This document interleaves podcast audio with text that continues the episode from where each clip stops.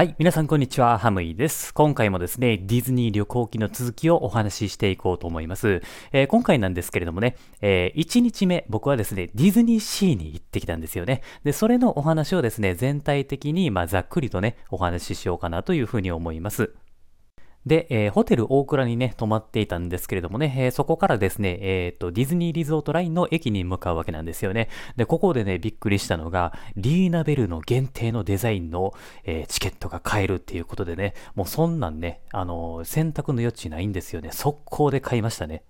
またね、あの、リーナベルのキャラクター、めちゃめちゃ可愛いんですよね。もうこんなん絶対あかんやろ、反則やろっていうぐらいの、まあ、可愛さなんですよね。で、それの、えー、チケットを買ってですね、僕はリゾートラインに乗ってですね、えー、ディズニーシーの方へ向かうわけなんですね。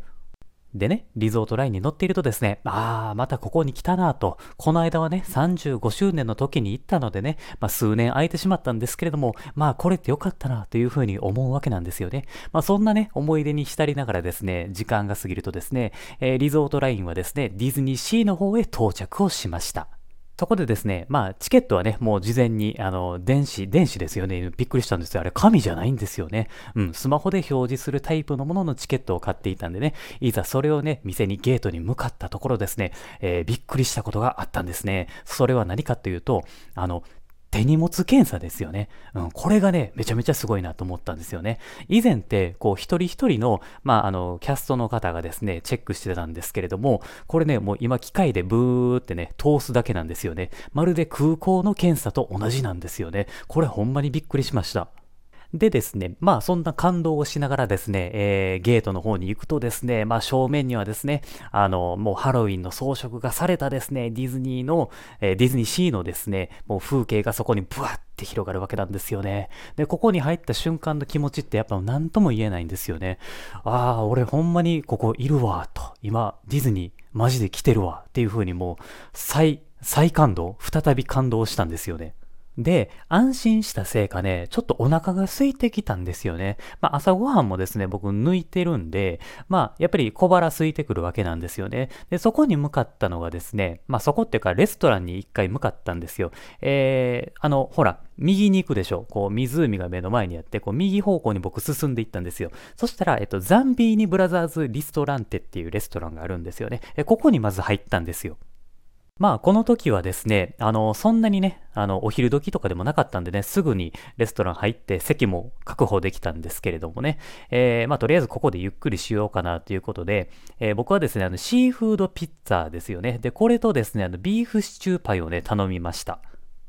あのね、ディズニーの何がいいってね、あの、フードがね、めちゃくちゃ美味しいんですよ。多分ね、そんなに外れってないんちゃうかなって思うぐらいなんですよね。シーフードピッツァなんてね、もうエビがね、もうほんまにもうプリッぷり、いやもうブリンブリンって感じでね、もう歯ごたえ抜群なんですよね。で、生地もっちもちなんですよね。こんなまずいわけないと、もううまいしか出てこうへんっていう感じなんですよね。で、このビーフシチューのパイなんですけれどもね、えー、まずあのナイフを通すともうザクザクとね、もういい音するんですよね。で、そこでね、こうほら、香りがふわっとね、ビーフシチューの香りがこう、うわっとこう、鼻にくるわけなんですよ。で、これでさらに食欲をそそられるんですよね。ほんでね、もうやっぱりしょっぱなからね、もういい思いしたなという感じでね、もう大満足でしたね。はい、料理美味しかったです。で、えー、食べ終わった後なんですけれども、とりあえずですね、まあパーク一周しようかなと思ったんですよね。来るのも久しぶりやし、どんな雰囲気になってるのかなっていうのもね、やっぱ確かめたかったんで、まあとりあえず、えー、散歩がてらですね、回ることにしたんですね。で、レストランね、さっき言ったレストランの、えー、道なりに行くと、あの、ソアリンの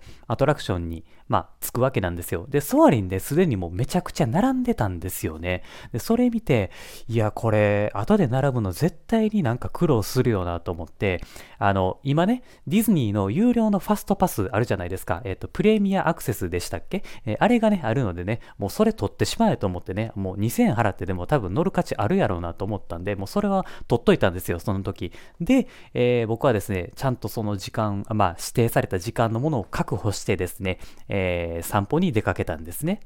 いや、やっぱりね、あの、数年行ってないとね、やっぱりそのグッズとか雰囲気とかも変わりますよね、結構ね。うん、シンドバッドのあの、チャンドゥが置いてあるショップとか、あとはね、あのー、まあ、あれですよ。